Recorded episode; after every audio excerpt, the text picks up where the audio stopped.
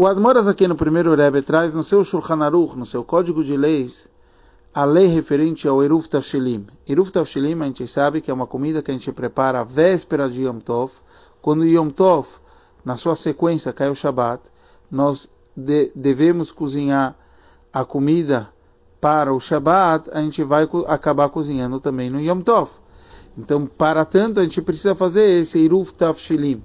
Então, a gente pode comer do Eruf Tavshilim, falou Alterebe, desde que a comida do Shabbat já esteja pronta. Porém, há quem costuma deixar para comer no Shabbat, e o melhor, eles costumam até comer na Seudat Shlishi, na terceira refeição do Shabbat. Com isso, a gente fez muitas mitzvot com essa comida, que a gente fez Eruf Tafshilim, depois ele fez parte da nossa refeição, primeira, segunda, ter ah, na terceira refeição você acaba comendo. A origem disso no Talmud é sobre Eruv Hatzerot. A gente sabe que tem alguns Eruv, e Eruv Hatzerot é sobre o, o, outras leis referentes a esse assunto de, por exemplo, de poder carregar de um ambiente para outro, etc. Mas o Alter não traz nada referente ao Eruv Hatzerot. E a pergunta seria o porquê. Para isso, vamos entender o qual o conceito do Eruv Tafshilim. Há duas, dois motivos pelo Eruf Tafshilim. Existe um motivo no Talmud que é chamado pelo sábio Rove. Rove ele fala para que a gente possa preparar uma comida boa para o Shabbat. Então a gente já preparou antes e já mostrou que a gente está preocupado com uma comida boa para o Shabbat. Então por isso se prepara o Eruf Tafshilim. Ravashi fala para que a pessoa respeita o Yom Tov mais quer dizer, para que não chegam a pensar que eu posso cozinhar no Yom Tov para o Shabbat. Então você vai perceber que não, só posso cozinhar porque eu já comecei a cozinhar, já fiz o Eruf. Então é óbvio que eu não vou chegar a cozinhar do Yom Tov para um dia de semana. Quer dizer, eu vou saber que Yom Tov só pode cozinhar para o próprio dia de Yom Tov. Essa machloket, na verdade, tá, tem a ver com o conceito de surmerav setov, com o positivo e o negativo. Rove seria para eu me preparar mais para o Shabat, que seria o conceito de positivo, da ênfase à preparação para o Shabat.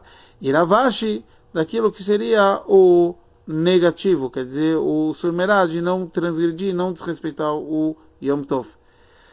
Então aqui a gente entendeu que esses motivos vão ter a ver, de acordo com Rove, que a gente tem que mostrar e se preparar para o Shabbat, esse que é o conceito, Agora a gente entende que eu deixo até a terceira refeição, porque eu estou mostrando que eu estou me preparando uh, para o Shabbat. Então é pelo motivo do Rove que, que o Alter trouxe que há quem costuma, etc. Quer dizer, não seria o motivo do Ravashi, porque já está preparado as coisas para o Shabbat, então pela pura lei eu já poderia comer porque tenho o costume de comer só na terceira refeição para mostrar que eu me preparei bem para o Shabat. Então agora a gente também entende espiritualmente. O Shabat, ele representa algo já sagrado. Yom Tov, está é, tá escrito que quem marca é o povo de Israel, que faz o calendário.